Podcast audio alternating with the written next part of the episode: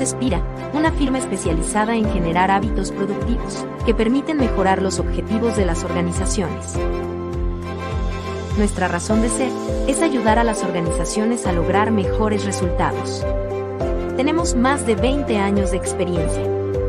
Más de 300 consultores y entrenadores. Más de 3.750 horas de formación virtual. Más de 15 millones de personas entrenadas más de 500 clientes en América Latina. Construimos soluciones integrales de educación corporativa para generar hábitos productivos. Es por toda nuestra experiencia que decidimos crear Flash Talks. Un espacio creado cada semana para compartir las mejores prácticas de desempeño organizacional junto a diferentes expertos. Bienvenidos a Flash Talks.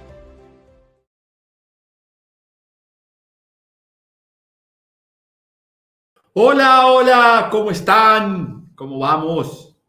Los extrañaba, yo sé que han pasado solo un día, pero los extrañaba, extrañaba poder estar aquí con ustedes en Flash Talks hoy, nuestro Flash Talk número 119. Hay veces cuando digo este número me parece increíble todo lo que hemos hecho durante estos dos años, trayéndoles a ustedes las mejores prácticas de desempeño y, y de verdad aportándoles desde este espacio tan especial que hemos creado de conversar con gente que quiere cambiar el mundo, que quiere hacer algo que vale la pena eh, y, la verdad, este, mucha emoción de estar hoy acá y mucha emoción porque hoy vamos a hablar de un tema del que yo vengo aprendiendo los últimos cuatro o cinco años, que es cómo logramos crear contenido que realmente genere impacto.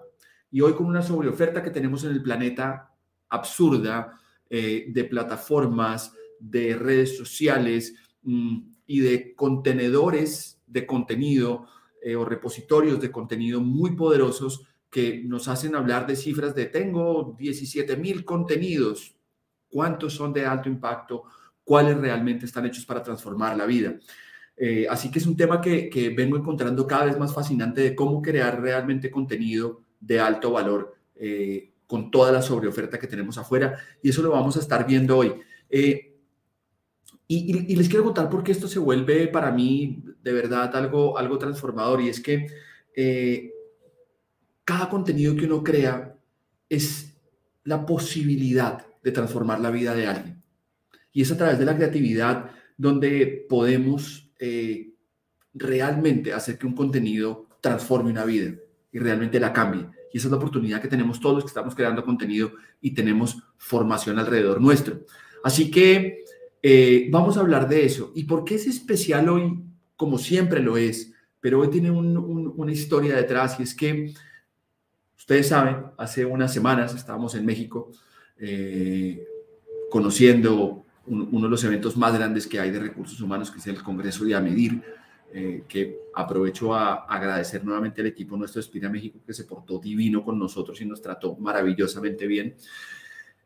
Y, en ese contexto eh, conocimos Arad. Arad tiene una empresa que se llama Prepain, que les invito a que la conozcan, eh, porque transformaron la forma de educar y lograron volver contenidos de toda la secundaria a un tiempo récord de cuatro meses. Y entonces cuando lo conocimos dijimos, esta es la persona que puede contarnos cómo realmente podemos crear contenidos de alto impacto y que realmente transformen vidas. Así que para nosotros, hoy en Flash Talks, eh, siendo jueves 28 de septiembre, 11 y 10 de la mañana, estando en vivo, eh, saludándolos a todos que están conectados con nosotros. Es un placer y un honor invitar a la sala de Flash Talks eh, a nuestro querido amigo Arad. Arad, un placer tenerte acá con nosotros, viejo. de verdad que rockstar total de transformación de vidas, de aportar al mundo. aparte DJ y una onda absolutamente generosa. Compa, qué lindo tenerte acá. No, hombre, qué, qué bonita introducción, este, Nico. La verdad es que el respeto, el cariño es mutuo desde que nos conocimos ahí precisamente en el Amedir. Eh, creo que hicimos esta conexión, ¿no? En donde entendimos que estábamos en el, en el, mismo lugar y podríamos aportarnos mucho valor. Entonces te agradezco mucho que me hayas invitado acá a las Flash Talks. No, no, no. Y, yo creo que eh, la, conexión, eh, Arad, fue absoluta y fue no solo conmigo, sino fue con Espira. Eh, cuando nuestro CEO Camilo te conoció y, vio lo que hacían, la verdad quedamos como muy asombrados de, de poder crear algo que le sirva a la gente. Claro, sí, ahí platicando justo con Camilo, o sea, a mí me sorprendió mucho haber visto, por ejemplo, lo que ha hecho Espira, ¿no? Los 15 millones de, graduados que han utilizado Espira, ¿no? Nosotros ahorita, a pesar de todos los esfuerzos, de todo lo que hemos estado haciendo, eh, pues obviamente ver este número de 15 millones dices, wow, ¿no? Pero compartiendo ya esta parte de cómo trabajamos ambas empresas, tenemos estas similitudes, ¿no? Tanto en el tema de contenido, de interacción, de engagement, de retención, de seguimiento. Entonces, creo que, estamos en, la misma plataforma, ¿no? Inclusive aunque somos dos espacios totalmente distintos hasta en el tema de capacitación, creo que la plataforma o el pilar, la industria, sigue siendo la misma. Total, total. Y al final, porque son personas, y, ahí me voy a meter, Arad, contigo en, empezar a entender, porque yo te voy a contar una historia para que tú nos, nos empieces a abrir esta, la, cabeza en esto que prometimos hoy de contar como cuáles son esos cinco pilares para poder crear contenido. Porque hoy las organizaciones, y tú lo vives, lo vivimos nosotros, los clientes nos llaman y dicen, necesito crear mi inducción en una plataforma virtual. Necesito, tengo mi universidad corporativa y lo hablábamos hace 15 días con, con en nuestro flash talk donde abríamos universidades corporativas. tengo mi universidad corporativa, necesito virtualizar el contenido eh, pero no sé si colgaron PowerPoint eh, o qué hacer, ¿no? Para que esto tenga impacto y la universidad no se me caiga y la gente la siga queriendo. Eh, y creo que ahí entran, entran nuestros clientes en ese espacio de no saber qué hacer, cómo diseñar un contenido que tenga sentido, realmente que aporte, que cree valor. Y vuelvo, insisto, porque la gente dirá, ¿por qué Arad? Pues porque Arad, hicieron pasar la secundaria o la prepa o como se diga en cualquier lugar de Latinoamérica que nos están oyendo en este momento, eh, o el bachillerato, medio, superior. medio superior, lo convirtieron en un ejercicio de cinco años a un ejercicio de cuatro meses. Es correcto. Sin perder las necesidades de las personas. eso, es, eso es brutal. Entonces, ahora te empecemos a, a meternos a la piscina de cómo crear contenido, qué es esto de crear contenido y cómo realmente podemos agregar valor y impactar vidas a través de crear un contenido que tenga sentido. ¿Cómo lo han hecho ustedes? Claro, mira, nosotros desde el inicio fue un reto porque no era el crear contenido y creo que hablando en términos de, organización, digo, cuando empezábamos era desde abajo, ¿no? Desde la raíz, comenzar a entender el segmento al que estamos dirigido, el, segmento al que estamos dirigido, cómo, cómo aprende, cómo eh, digiere la información, cómo la retiene, porque pues evidentemente si nosotros creábamos contenido a nuestro parecer o a lo que a, nivel pedagógico mis pedagogos sabían que se tenía que hacer, pues no alcanzábamos a dimensionar el universo de ese segmento, ¿no? Que estamos hablando de gente ya corporativa. Muchas veces a mí me decían, oye, tú eres maestro, pues no, no soy maestro, soy ingeniero industrial, pero aprendí a entender a, a estos alumnos, ¿no? A estos usuarios que son personas que ya obviamente tienen el tiempo muy reducido, que son personas que tienen que llegar a casa y establecen obligaciones. Eh, no te pueden poner a ti nada más como eje prioritario en sus vidas, porque pues evidentemente ya han pasado tantas cosas a lo largo de, de su vida, 10, 15, 20 años sin estudiar, y eso pues a su vez nos ayudó a entender cómo crear el contenido, qué formatos establecer, de qué manera establecerlos, cómo producirlos. Es más, inclusive desde la eh, preproducción, ¿no? O sea, estamos hablando de los storyboards, cómo establecer el camino en donde eh, la persona la retienes al momento de estudiar. Por ejemplo, en nuestro caso, pues no era fácil enseñar matemáticas. ¿Cómo le enseñas matemáticas a una persona física, ¿no? Por ejemplo, también que ha dejado de estudiar hace 15 años y la experiencia que tiene es meramente laboral. Pues obviamente tuvimos que empezar a hacer este mindset en donde decíamos, ok, pues no es lo mismo que le digamos 3 por 3 es tanto, a que lo vayamos guiando poco a poco o en una derivada de X, por ejemplo. ¿Me explico? Entonces, son cosas que empezamos a entender y dijimos, ok, de aquí partimos y el contenido también tiene que ser con un tema de impacto de entretenimiento, porque al momento de que tú entretienes, o sea, entretienes a este segmento, y le enseñas y le muestras lo que es aprender a través del entretenimiento, pues obviamente eh, es distinto, ¿no? Pero creo que partiendo de, ese, de esa primicia, pues sí es entender perfectamente a, las, a las unidades de negocio, entender a tu población y a quién estás dirigido, ¿no? Eso, yo creo que tocas el primer punto y, yo quiero ahí, voy, voy, a trazar una línea así como rápida, porque es que, claro, estamos hablando de crear contenido, eh, estás hablando de crear contenido virtual, ¿sí? Y creo que cualquiera podría decir, claro, esto sirve para virtualización. No, sirve para cualquier cosa, no, no, no es para virtualizar contenido, es para entender eh, este primer punto que tocas y de los cinco pilares que vamos a hablar, la segmentación. Y creo que tocas un punto que yo vengo repitiendo en, en, muchas de las publicaciones que venimos haciendo y es, es que a veces nos olvida que hay humanos. Y se nos olvida conectarnos con la persona que está al frente entonces decimos, no, es que yo tengo un, método educativo divino que funciona. Sí, y usted le ha preguntado a la gente si eso, eso le sirve. Totalmente. Ah, no, totalmente.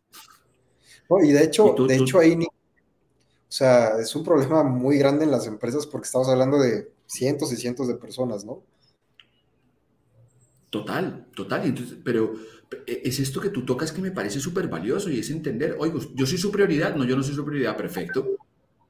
Claro. O sea, tengo que, comportarme como si no fuera su prioridad. Como yo, o sea, tú dices, prepa y no es su prioridad. Entonces yo tengo que entender que no es su prioridad. Y tengo que, que lo anotaba acá, y tengo que ser entretenido porque yo no soy su prioridad. Y eso es valiosísimo entender. Yo no soy lo primero, soy probablemente lo quinto en el día o lo séptimo. No, y, y es un reto, es muy difícil porque hablando de temas asíncronos, o sea, de programas en línea, inclusive con programas presenciales, no nada más en la parte de virtualización o sea, alcanzar este nivel de entendimiento de tu población. O sea, si te vas uno por uno sería imposible, eso es obvio, ¿no? Uno por uno es, es bastante imposible si vas one on one así de sentarte con él, pero hay bastantes herramientas que se pueden utilizar hoy en día que no cuestan, como formularios, ahí está el caso de Google Forms. Creo que lo importante aquí es hacer las preguntas correctas, ¿no? Quien pregunta correctamente recibe la respuesta de manera asertiva y es parte de lo que nos hemos encargado aquí en Prepaín, por ejemplo, lo que intentamos hacer siempre es, eh, a partir de los últimos tres meses, es entender esa población, porque las empresas lo que quieren es una respuesta rápida. ¿Cuánto se me acreditan? ¿En cuánto tiempo? ¿Cómo va a ser el proceso? Entonces, depende también mucho de, de, conocer a esta persona y saber, como bien mencionas, ¿no? que no somos su prioridad. Y parte de este proceso ha sido también adaptarnos, ¿no? O sea, creo que como eh, eh, universidades corporativas, programas de capacitación, hablando, no sé, pueden ser grupos de hasta 15 personas, como hasta grupos de 3.000, 15.000, 20.000 personas, ¿no? En, una organización. Pero entonces, ¿cómo alcanzas este nivel de entendimiento? Creo que haciendo las preguntas correctas y ocupando las herramientas correctas para entender a esa población. Y es lo que nos hemos encargado nosotros, a tal grado de lo que estamos tratando de hacer es posicionar el contenido de manera correcta a través de segmentos. Es decir, estos segmentos en donde decimos el tipo A es una persona que aprende pues, a través de, manera auditiva, ¿no?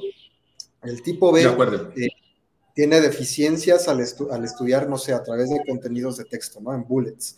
El, el tipo C, entonces, va segmentando de esta manera y entonces lo que hacemos ahora es enfocar o orientar el contenido, la entrega de contenido de manera personalizada. Y aquí me voy a meter muchos problemas con los pedagogos de que dicen, no, no es imposible la educación personalizada. No, claro que es posible, porque si tú pones una lupa específica en ese, en ese segmento, entonces empiezas a hacer una orientación mucho más, más asertiva, vaya. No, Arati, es que creo que tocas un punto que, que, aquí venimos hablando y es que hoy el mundo cada vez está más centrado en, en hiperpersonalización del contenido. Así que yo creo que eso que estás tocando es, es tremendamente valioso, valiosísimo. Yo creo que ahí nos das el primer punto. Ahora, ahora te voy a llevar a la siguiente pregunta porque es que creo que se nos va conectando con listo. Yo ya tengo segmentada la gente, tú dices, yo los voy a personalizar, pero después nosotros nos encontramos hoy, hoy en día, eh, porque claro, yo me devuelvo hace 12 años, 14 años, cuando uno empezaba a hablar de contenido virtual eh, y presencial, pues uno decía, mire, clases, eh, talleres, ¿sí? De educación medio experiencial, este, y paquetes SCORM, that's it. No, no, no, no, no, se ponga más creativo porque eso es lo que hay. Alguno me dirá, bueno, un poquito más, un poquito menos, pero, pero estoy sentado, no había mucho. Hoy uno dice, claro, yo ya tengo esta segmentación, me parece maravilloso eso que nos cuentas de cómo lo segmentamos y deberíamos hacerlo en las organizaciones, pero después, formatos hoy tenemos muchos. No, sé si cientos o miles, pero es un montón de, formatos. Y, yo quiero preguntarte, ¿e, e, ¿eso es clave pensar en el formato? ¿No es clave pensar en el formato? ¿Cómo, cómo, cómo lo, han, eh, cómo lo han, de alguna manera, ustedes ido, ido trabajando? ¿Y cómo nos puedes ahí cómo recomendar esto? Antes que me respondas, a la gente que está conectada, por favor, cuéntenos de dónde nos saludan para poderlos saludar y también aquí con Arad que vayamos mandándoles saluditos donde están. Ya sé que hay gente en Panamá, sé que hay gente en Lima, eh, pero váyanos contando desde dónde se conectan hoy. Arad, ¿qué hacemos con el tema de los formatos? ¿O eso, eso, o eso no es importante? No, sí, digo, primeramente sí, gracias ahí a, a, los que estamos conectados. Creo que es un momento muy, muy crucial para el tema de, de, de, esta creación de contenido, pero también para conectar. Entonces está padrísimo que haya gente de Panamá, de Chile, de México, está, está padrísimo. Y pues bueno, hablando del tema de los formatos, eh, hay cientos. Creo que el error está como organización poner el formato, o sea, poner el multimedia, el formato presencial, el formato híbrido, como sea, como primera instancia, o sea, como el, valor de, lo que es agregarle valor al usuario final, ¿no? Si tú pones eso de, primera instancia, creo que nos vamos a tropezar y es como de, la A vas a la Z, o sea, no te puedes saltar de la A a la Z a la siguiente letra, ¿me explico? Entonces, Creo que antes de pasar a la parte de estos, de estos contenidos, a, atravesarlos hacia un formato, es comenzar, por ejemplo, lo que hacemos nosotros y nos tardamos mucho tiempo en entender es cómo diagramar, o sea, cómo entender que a través de un manual, a través de un bullet, qué es lo que necesita eh, ese usuario, ¿no? Ese usuario final, ese alumno, ese, ese colaborador. Porque no es lo mismo, y lo platicaba hace poco con una empresa, que me decían, oye, es que yo estoy harto de los PDFs que me han entregado las otras instituciones, ¿no? Pues claro, porque no es lo mismo que le entregues un PDF de matemáticas a un usuario a que le entregues, por ejemplo, un video que tenga una duración de dos minutos a través de, no sé, tres, tres, este, tres videos de un solo tema, ¿me explico? En donde lo conviertes interactivo, lo conviertes en esta parte de impacto, de entretenimiento, de conocimiento. Yo le llamo que es el, fast education, ¿no? Así como está el fast food, es como el fast education. Entonces, si tú no captas la atención en menos de dos minutos a través de este formato y de lo que necesitas saber en ese momento, pues bueno, podrás hacer cientos de videos, podrás hacer cientos de PDFs, cientos de infografías, realmente es que no estás entendiendo eh, cómo es que tienen que ellos eh, estudiar, ¿no? Ese impacto que reciben. Entonces, ¿qué recomiendo siempre yo y lo que hacemos con el equipo de diseño instruccional? Diagramen diagramen a través de todo el manual y todos los temas qué es importante que vean en video, qué es importante que vean en un PowerPoint, qué es importante que vean en una infografía. Y hablando de, de, formatos, tenemos hasta gamification, tenemos formatos en streaming, tenemos formatos infinitos, ¿no? O sea, si lo, si lo metes a modo híbrido, pues los pedagogos te pueden enseñar hasta con cubos, ¿no? Con legos. Entonces, formatos hay cientos. El tema aquí es entender el manual, entender el tema y entender lo que quieres, quieres que impacte en, tu usuario final. Creo que eso es importantísimo antes de entrar a, hacer un formato, vaya.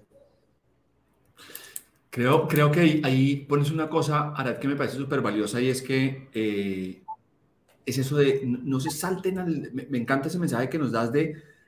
Porque muchas veces se, se encuentra esto, ay, es que quiero un video porque creo que esto es por video Sí, pero estás hablando de la X y no has pasado por la A.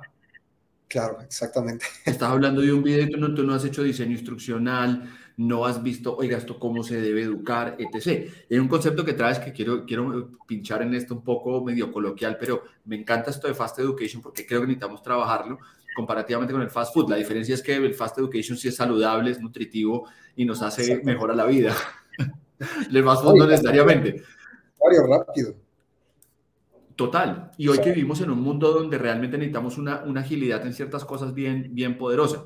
Y ahí, y ahí fíjate que, que de alguna manera, eh, hablando de, de, nutrirnos de contenido y esto que vas contando, ahí le mandamos un, un abrazo a, a, Erika Joana Medina, que está desde Colombia, que dice que gracias por nutrirla con información. Eh, esto no es fast food, pero es fast education, así que te estás nutriendo muy bien, eh, Erika.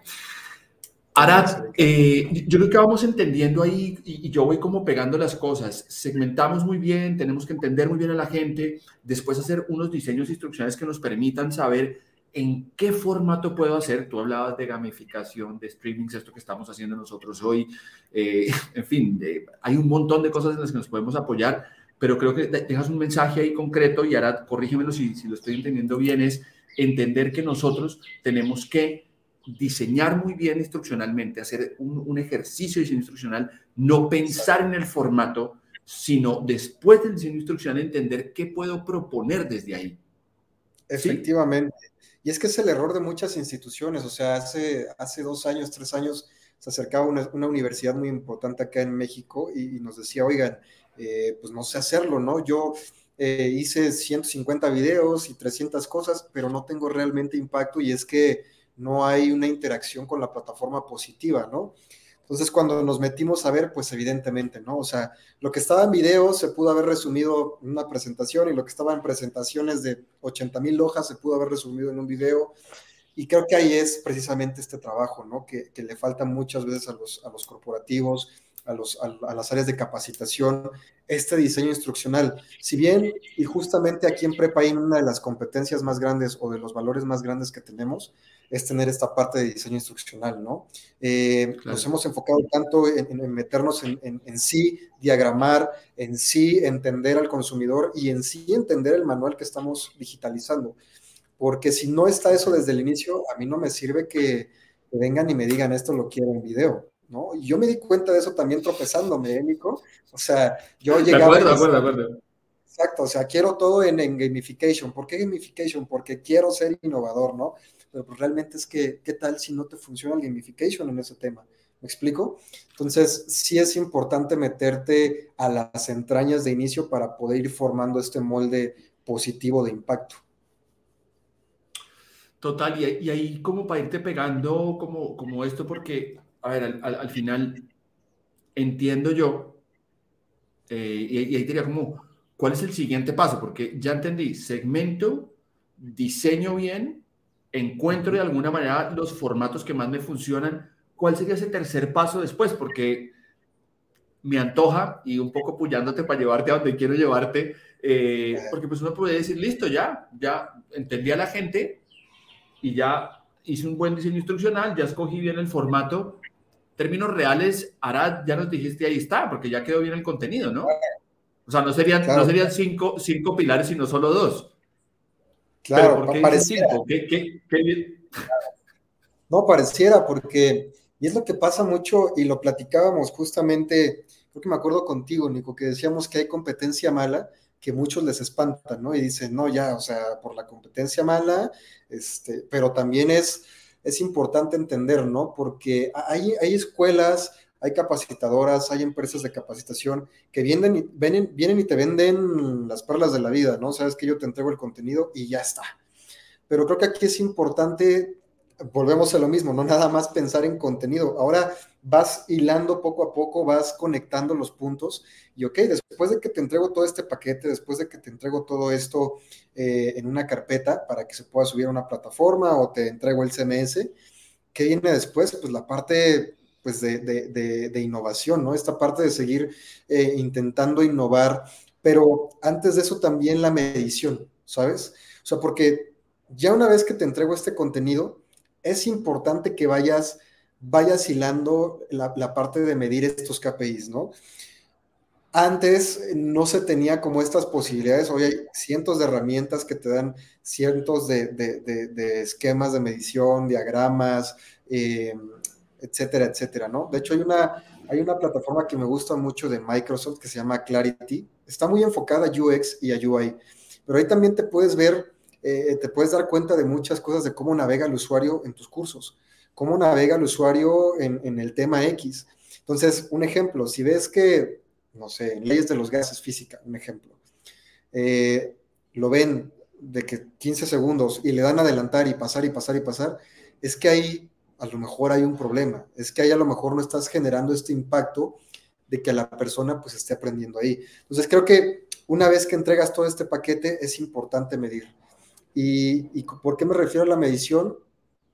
Porque esto te va a dar oportunidad de más adelante comenzar a, definir mejor estos contenidos, a actualizar contenido, a, comenzar a establecer como esta cama en donde no nada más es ya les entregué el contenido, no nada más ya les entregué la capacitación, sino qué sucede después.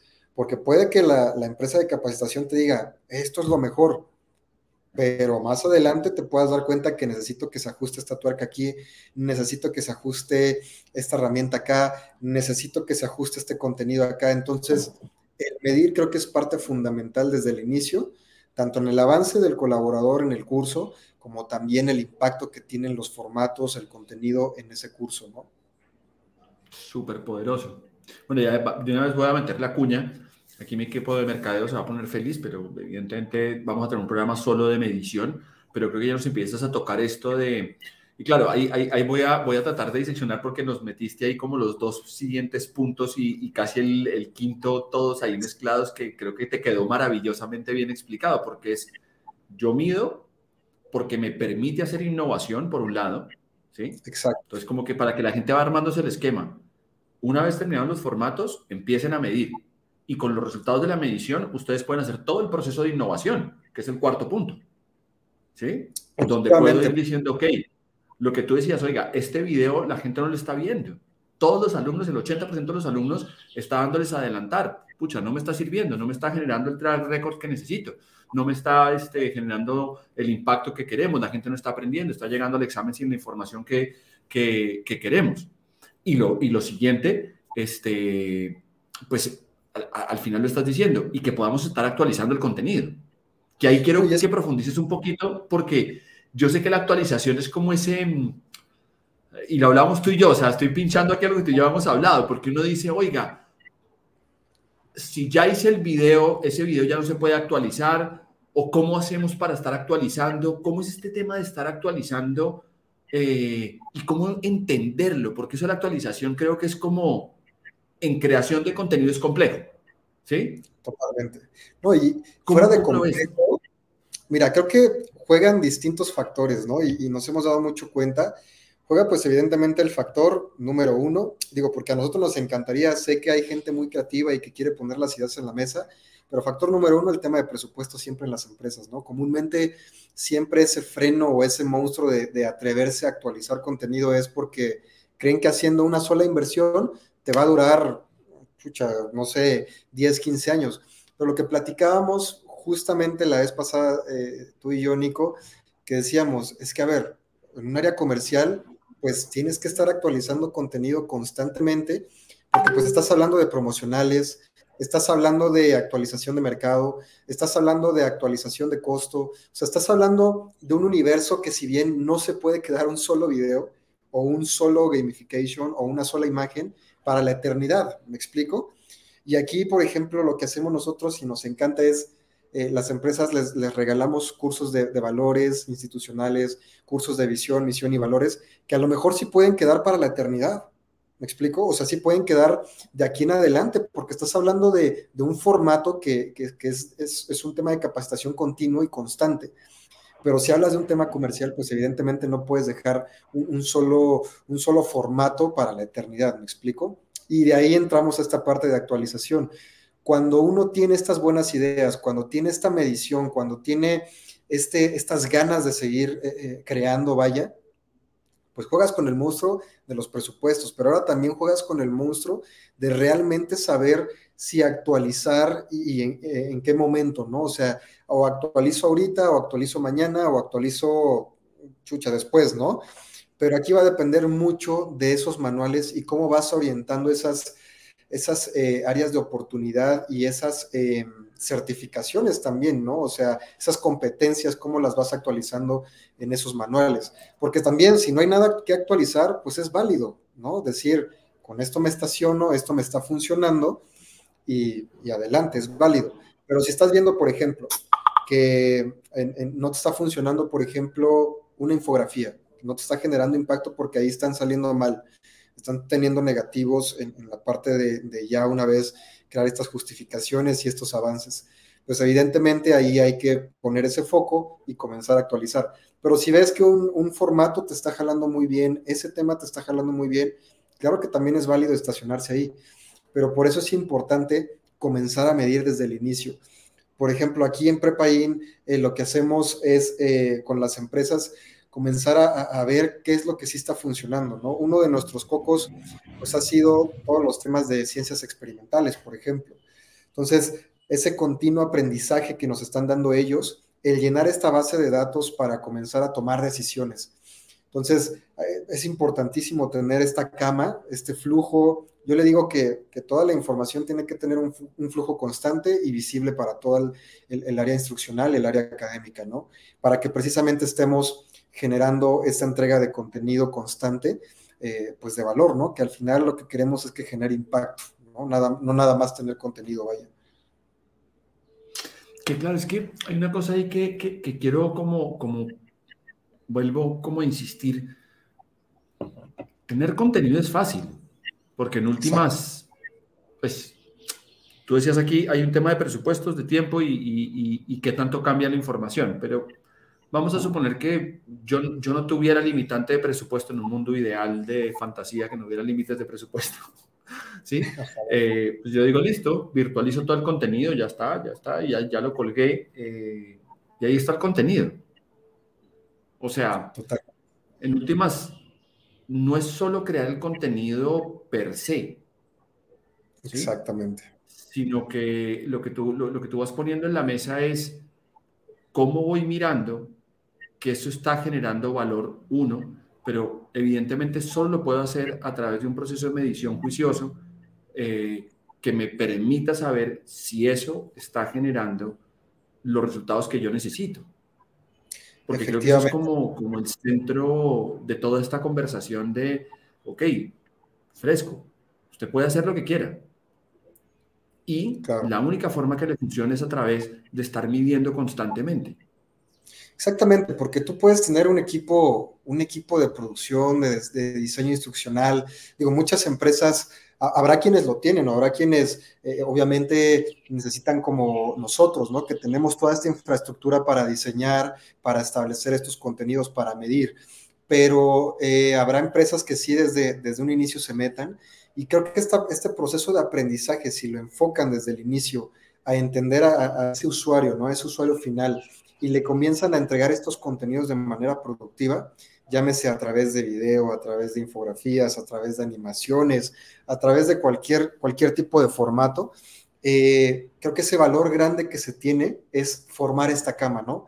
Entonces, vamos de la parte de diseño instruccional, de diagramar perfectamente qué va a cada formato de contenido, a esta siguiente cama que es la parte de, de medir ese contenido, de medir al usuario de generar este análisis productivo en donde, ok, ya no nada más es entregar el contenido, como bien mencionas, ¿no? Per se, sino ahora también es estar en una constante innovación, estar en una constante evolución, porque bien dicen, el, que no evoluciona, pues no puede avanzar, el que no avanza, pues está destinado a, fracasar, evidentemente.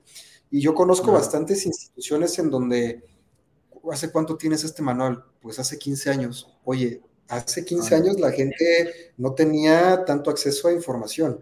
Hace 15 años las personas eh, podían leer un libro de 15, 20 páginas. Hoy ya es muy complicado y hablando del término de universidades corporativas, captar la atención y, obviamente que la persona genere ese impacto y esa retención de información, ¿me explico? Y eso solamente te lo va a estar dando la, exactamente, te lo va a estar dando la medición para ir nutriendo precisamente este espacio, este CMS que tengas o hasta la capacitación presencial, vaya.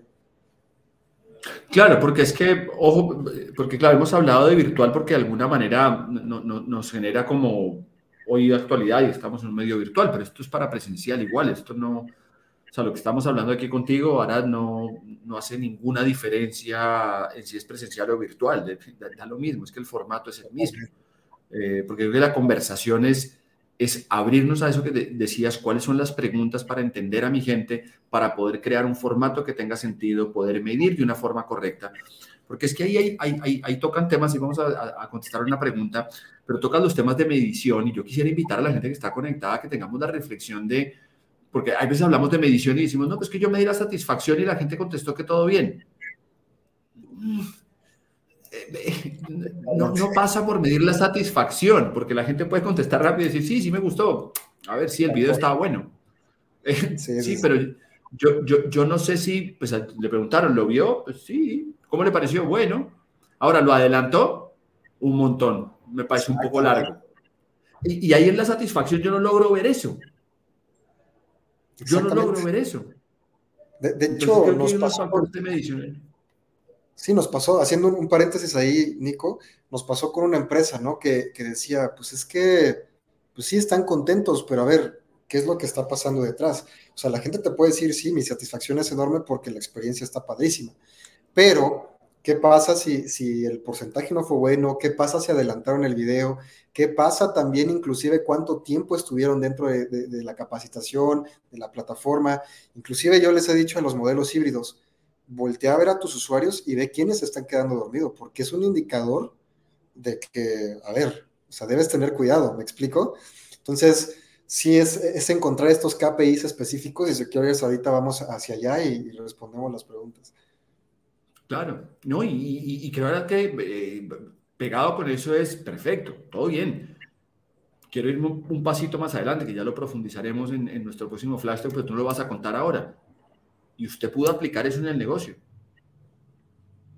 Esa clase de física que usted toma en prepaín lo hace mejor trabajador. Ah, no sé. Bueno, y entonces, ¿sí? Entonces, eh, eh, creo que es una pregunta ahí, ahí, que, que, tenemos que resolver. Erika nos hace una pregunta, y esta es para ti, Arad, para que le respondas a Erika clarísimamente. Nos dice, ¿se puede decir entonces, bueno, se puede decir que para formar la cama, que tú nos hablabas, primero se hace la indagación con el usuario de, para después diagramar, recibir retroalimentación y después hacer el proceso de innovación. ¿Es así, Arad? Sí, y es que me encantaría, digo, más adelante ojalá pueda, pueda pasarles como imágenes de cómo lo hacemos, los diagramas que tenemos o los flujos que tenemos, pero sí, justamente como lo acabas de mencionar, Erika, es un ciclo sin fin. O sea, muchas áreas de capacitación, universidades corporativas, instituciones, tienen esta idea de que ya puse el programa educativo, ya está. Pero no, o sea, ese programa educativo ahora entra en un ciclo que es un ciclo sin fin y que justamente es ese, pero lo que te va a dar ese ciclo sin fin es esta pila, esta cama que te está dando esta retroalimentación, este análisis continuo para seguir generando, uno, contenido, para seguir generando esta parte de innovación y no nada más en los formatos de contenido, inclusive en los formatos de comunicación, que es un tema bien importante. O sea, digo, a lo mejor no es un tema ahorita de, este, de esta sesión, pero también te da esta oportunidad de comunicarte mejor con el usuario. Entonces, justo como lo mencionas, es este ciclo sin fin tal cual. A mí me gusta mucho hacer la, referencia con nuestro diagrama de, operación, que a través de entender al usuario, se dispara todo. Y a través de tener esta cama, se dispara también esta parte de innovación continua. Entonces, como les digo, habrá empresas que pueden disponer de un presupuesto para seguir innovando y continuamente haciendo una constelación enorme de diseño instruccional padrísimo, pero habrá quienes ¿sabes qué? Ahí está el área y hazte cargo y tu presupuesto es del menos del 0.5% del presupuesto anual, ¿no? Entonces ahí hay que ingeniárnoslas y les comento, o sea, hay herramientas a la mano buenísimas, como también hay herramientas que te pueden llevar a muchísima más producción y más innovación, como lo puede ser Spira, como lo puede ser Prepain, como lo pueden ser, no sé, los universos que haya de, de empresas de capacitación, que sí, te dan esta parte de experiencia, te dan esta parte de conocimiento, y te hacen la vida mucho más sencilla, ¿no? Que yo creo que es lo que quieren todas las áreas de capacitación, porque ahí entramos en otro tema. No te puedes enfocar únicamente en una capacitación, ¿estás de acuerdo? O sea, en empresas corporativas hay cientos de capacitaciones, cientos de programas de formación que pues para una sola persona eh, es imposible a lo mejor este, gestionar, ¿no? Pero como bien lo mencionas, Erika, sí es esa parte. Entender al usuario, conocer al usuario a través de esa segmentación, a, B, C, D, puedes tener cientos. De ahí pasas obviamente al diagrama, al diseño instruccional, y de ese diseño instruccional a la producción, y de la producción a medir. Y de ahí ya pasas a toda esta parte de innovación continua. Total. Yo creo, Erika, que ahí tu, pregunta te la agradecemos muchísimo y creo que nos cierra como estos, estos cinco pilares que, que, nos has traído, ¿no? Ahora, que no quiero que se me, se me escape ninguno, pero para que todos lo tengamos como recorder es hacer primero la segmentación, entender muy bien los formatos, empezar el proceso de medición, permitir el proceso de innovación y actualización.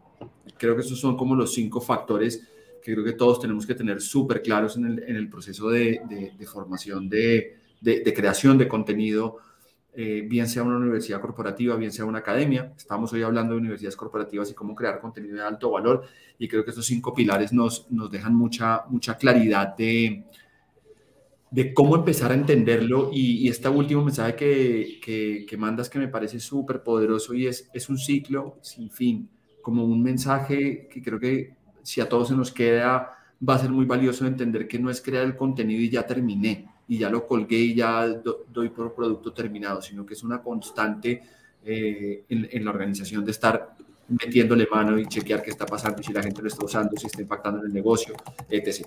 Así que creo que podemos sacar mucha, mucha valía de eso.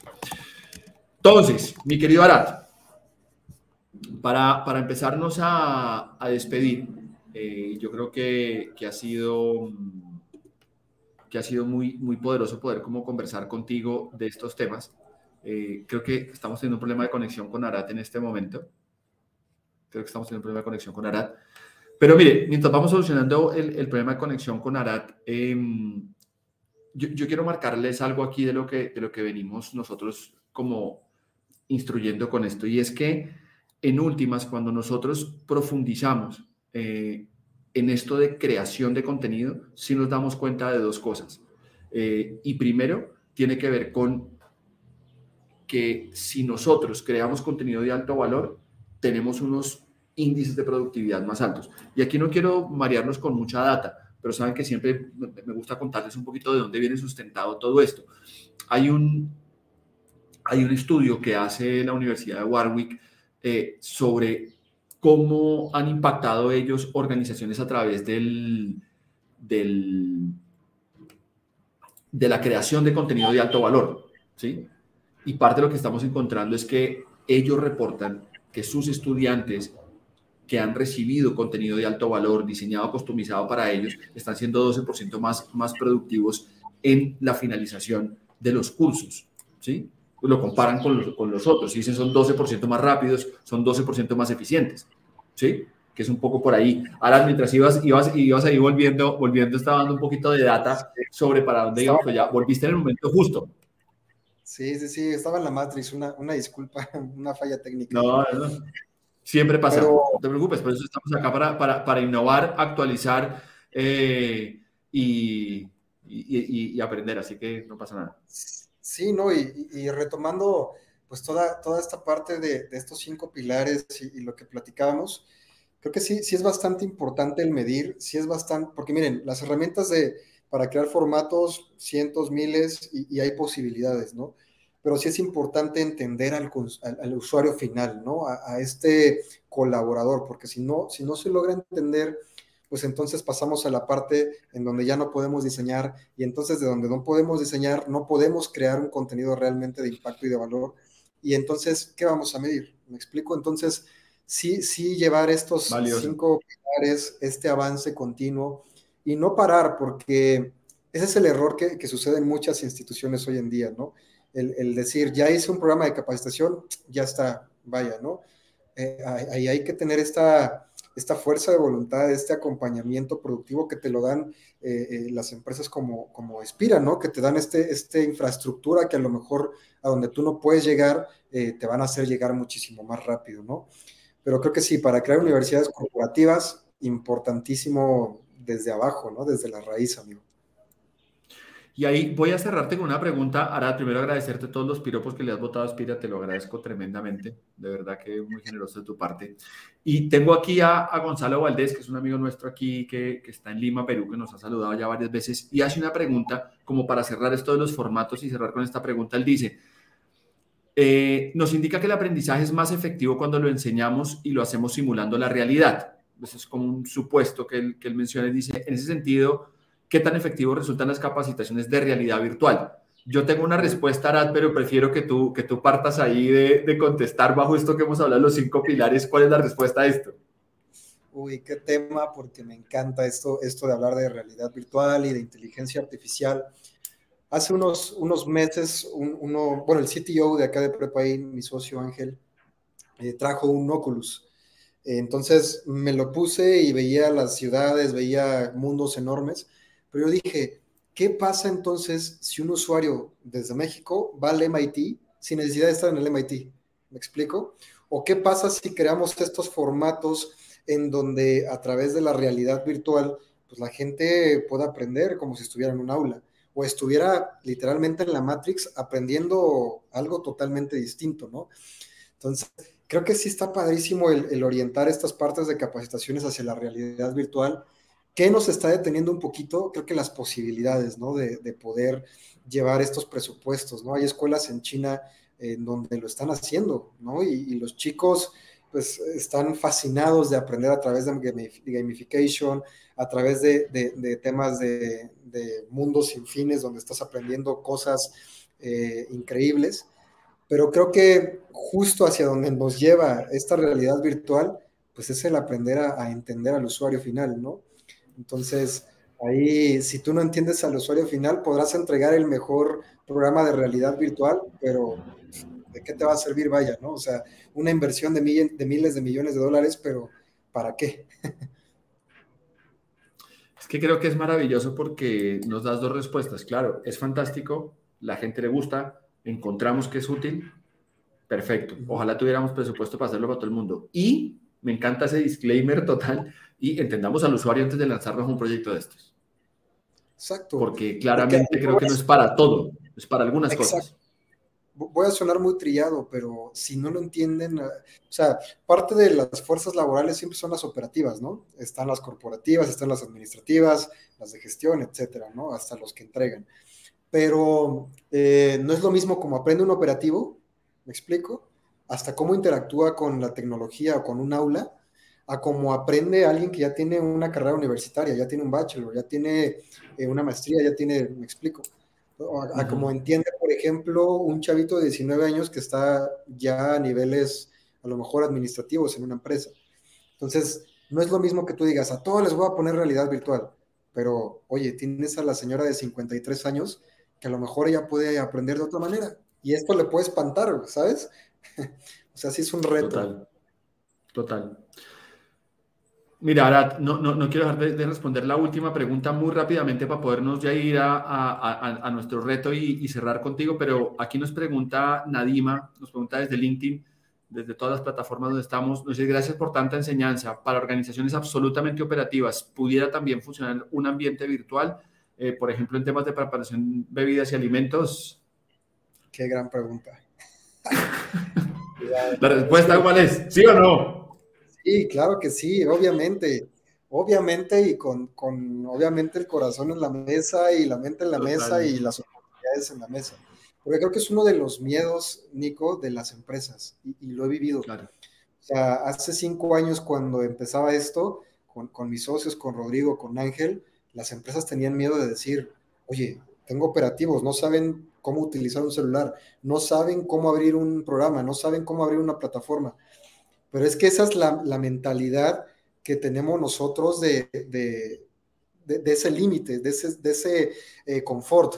Pero cuando ya ves más allá y, las personas comienzan a interactuar y comienzan a ver, obviamente el reto está en el proveedor, ¿no? El reto está en nosotros en hacer un performance amigable, un performance sencillo, el usability, un buen UX, pero claro que se puede. Ahora, ¿cuál va a ser el enfoque ahí, Nadima? Pues obviamente, uno, caer con los mejores proveedores, porque hay una competencia terrible de gente que te hace eh, cosas feísimas, pero también si llegas a un buen lugar, a un buen puerto y entregas eh, esto en, manos de los expertos, claro que te pueden llevar a, a, tu nivel operativo a entender esta parte. Ahora, ¿qué ventaja se tiene de esto? Pues ya no nada más va a ser a lo mejor la prepa en línea. Ahora también vas a poderle meter un programa de inglés. Ahora después un programa de capacitación operativo, como decías, de, bebidas y alimentos, de cómo encender la máquina. Ahora de cómo encender la máquina, cómo entender un proceso de química, por ejemplo. O sea, viene todo desde abajo, tienes que ir formando, es que esa es la palabra, formar, ¿no? O sea, es ir formando, ir instruyendo y, y ir organizando al alumno a que se vaya integrando estas partes tecnológicas y de ahí vas a crear, como lo decíamos hace rato de, tu hijo, ¿no, Nico? Que lo saco al tema. O sea, pudiera parecer que un chico a lo mejor de siete años se va a aburrir en el homeschooling, pero si vas orientando, lo entregas en un buen lugar y vas llevando y vas formando, claro que después le va a encantar. Total, total. Nadima, ahí tienes tu respuesta, no le tengas miedo, lánzate y si la gente es operativa y no ha cogido nunca el celular, lo podemos enseñar, tú le puedes enseñar, hay expertos que hacen todo este trabajo. Arad, se dieron cuenta ya todos. Con Arad podemos quedarnos aquí hablando dos horas porque lo que ha hecho es fantástico y tiene mucho, mucho contenido para, para contarnos, pues nos acabó el tiempo. Ya les dijo, lo buscan en LinkedIn, lo encuentran y pueden hablar con él. Arad, nos vamos al reto y al desafío. Despida. Tres preguntas que te voy a hacer, una sola palabra por cada pregunta que te voy a hacer. Solo se puede usar una sola palabra para responderme. Ese es el desafío, esa es la complicación en la que vas a estar eh, ahora en este, en este desafío de Flash Talks. Eh, y está basado en nuestro modelo de entrenamiento, que es entender el impacto que generamos en el negocio, después saber qué tiene que hacer la gente para lograr ese impacto y por último enseñarles lo correcto para que puedan dar ese desempeño con una lógica simple. Enseñamos lo correcto para que la gente pueda eh, comportarse de la forma más productiva posible y así impactar el negocio. ¿Qué es lo que tú hemos hablado contigo hoy? Déjame, enciendo mi chip mental con mi inteligencia artificial para estar rápido. Espérame. Ya. Está perfecto, ya encendido, ya conectado con la matriz. Este, va la primera pregunta entonces, Arad. Eh, cuando hablamos de creación de contenido de alto impacto, ¿listo? ¿Qué es lo que hemos estado hablando contigo? crear contenido de alto impacto en una organización, ¿en qué indicador o en qué KPI del negocio crees tú que impacta crear contenido de alto valor para una organización? En una sola palabra, ¿en qué indicador del negocio? Retención.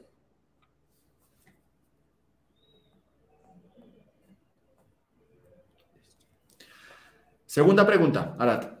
¿Qué tenemos que hacer las personas para poder eh, meternos en este ciclo del que hemos hablado de creación de contenido de valor de alto impacto? ¿Cómo tenemos que comportarnos para lograr hacer estos cinco pilares una realidad? Ser disruptivo. Disrupción. Listo. ¿Qué tenemos que saber? ¿De qué tenemos que aprender los seres humanos, las personas, para poder ser disruptivas? ¿Qué tenemos que conocer? ¿Cuál es este conocimiento que tenemos que tener para poder comportarnos o desempeñarnos como disruptivos? Uy, esa pregunta es muy buena porque puede abarcar universos enormes, pero si la tengo que En una palabra. La resumiría en cultura.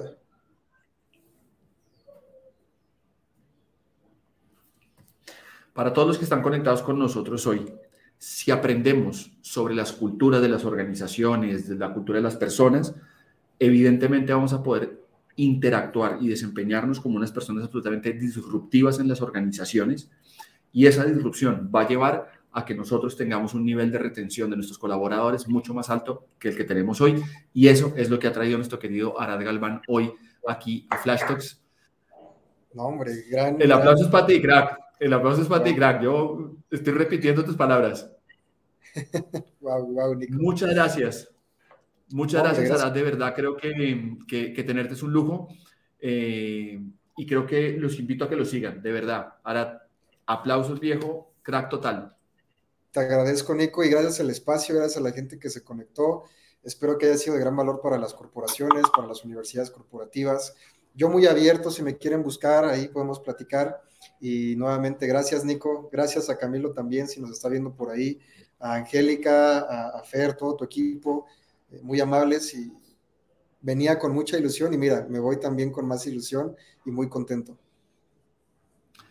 Bueno, mire, ya lo saben, Prepain eh, de verdad que es un proyecto maravilloso, es, una organización divina, yo los invito a que lo busquen, busquen Arad, eh, como toda la gente que viene a Flashtalk y Arad no es la diferencia, un nivel de generosidad absurdo, que vienen aquí a contarnos todo y la verdad sin, sin mucho tapujo para que ustedes mejoren. Así que de verdad fantástico, Arad, muchísimas gracias. Eh, allá sé que en México van a seguir haciendo cosas conjuntamente con Espira, así que se nos vienen años muy, muy lindos. Mm, te mando un abrazo. extrañando mucho mis días en, Ciudad de México, así que muchísimas gracias a toda la gente que se conectó, de verdad que saben que hacemos esto para ustedes, por ustedes y con ustedes, de verdad que agradecidísimos que hubieran estado aquí con nosotros, a nuestro equipo de mercadeo que lo mencionabas ahorita, que son tremendos y logran que esto lo sigamos haciendo. Todo el equipo tuyo y todos tus clientes, Arad, de, de Prepain y toda tu gente, tenemos en 15 días, en dos semanitas, vamos a estar hablando eh, sobre eh, medición. Eh, así que va a ser maravilloso que, que, puedan acompañarnos y entender esto que tocamos hoy un puntico. Vamos a meternos de fondo en medición. Así que todos súper invitados a que nos acompañen. Un abrazo y saben que me falta el agradecimiento más importante a mi esposa y a mi hijo, que son el motor para que yo pueda estar aquí todos cada 15 días con ustedes acompañándonos en Flash Talks. Les mando un abrazo y nos vemos en 15 días. Abrazo, Nico, y qué bonito. Bye.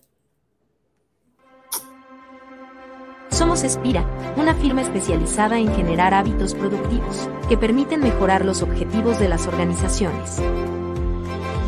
Nuestra razón de ser es ayudar a las organizaciones a lograr mejores resultados. Tenemos más de 20 años de experiencia, más de 300 consultores y entrenadores, más de 3.750 horas de formación virtual, más de 15 millones de personas entrenadas más de 500 clientes en América Latina. Construimos soluciones integrales de educación corporativa para generar hábitos productivos. Es por toda nuestra experiencia que decidimos crear Flash Talks. Un espacio creado cada semana para compartir las mejores prácticas de desempeño organizacional junto a diferentes expertos. Gracias por acompañarnos a Flash